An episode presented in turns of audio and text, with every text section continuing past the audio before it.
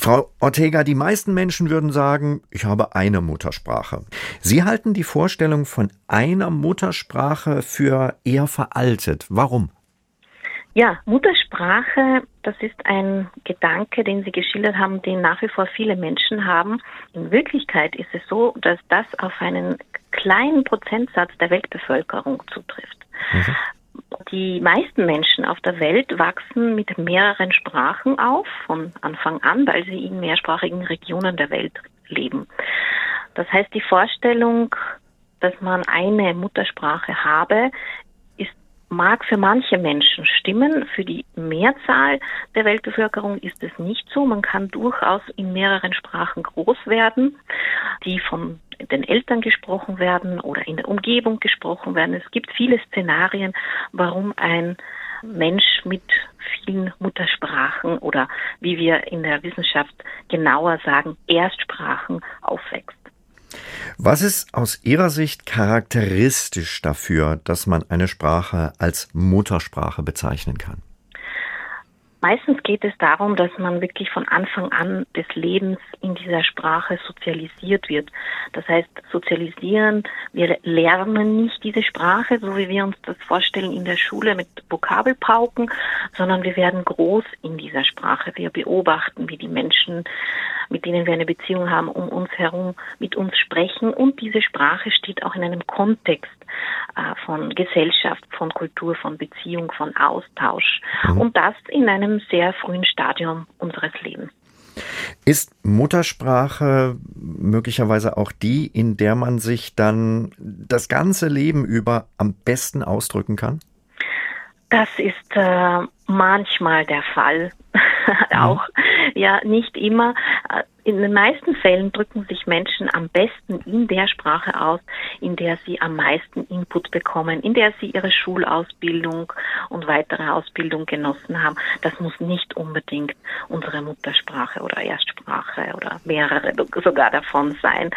Ähm, das kann durchaus auch eine Zweitsprache sein zum Beispiel. Wie viel hat Muttersprache mit Gefühl zu tun?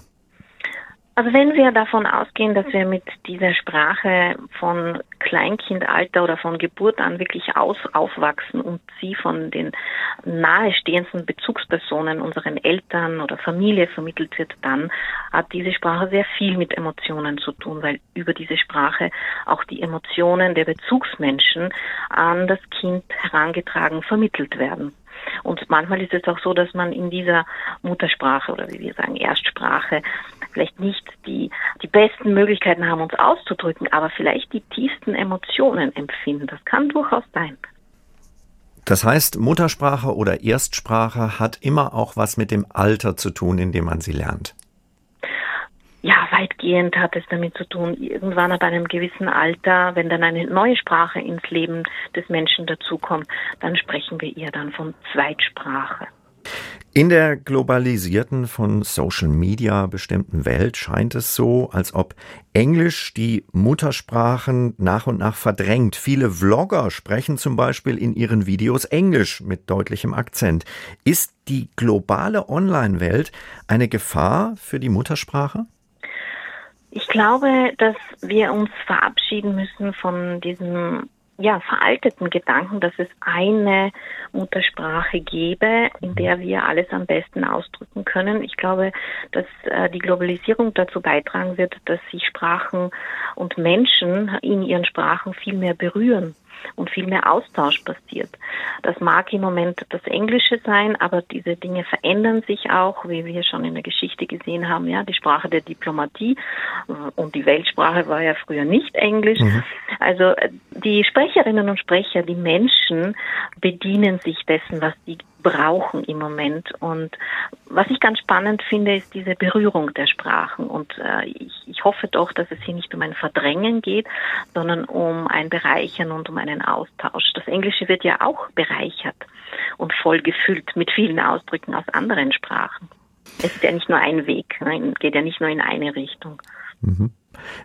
Zum Schluss noch eine ganz andere Frage. Warum heißt es eigentlich Muttersprache und nicht Vatersprache? Das liegt wahrscheinlich daran, dass Sprachentwicklung in dem Moment passiert, in dem das Kind hören kann. Und das ist bereits während der Schwangerschaft, in etwa in der 23. Schwangerschaftswoche. Und besonders intensiv nimmt das Kind die Sprache der Mutter wahr, und danach natürlich auch äh, die in vielen Kulturen nach wie vor auf der Welt äh, obliegt es ja eher der weiblichen Generation, ja, der Mutter und der, der mhm. Frauen der Familie, äh, das Kind großzuziehen und der größte Teil des Inputs kommt von der Mutter.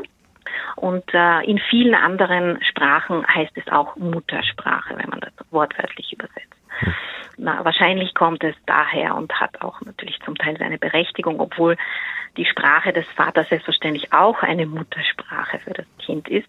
Und das ist auch der Grund, warum in der Wissenschaft der Terminus Erstsprache bevorzugt wird, weil es nicht an der Person gebunden ist, sondern dass das Kind wirklich von Anfang an mit dieser Sprache oder Sprachen groß wird. Die interessantesten Interviews zu den spannendsten Themen des Tages. Das ist SWR aktuell im Gespräch. Jetzt in der ARD Audiothek abonnieren.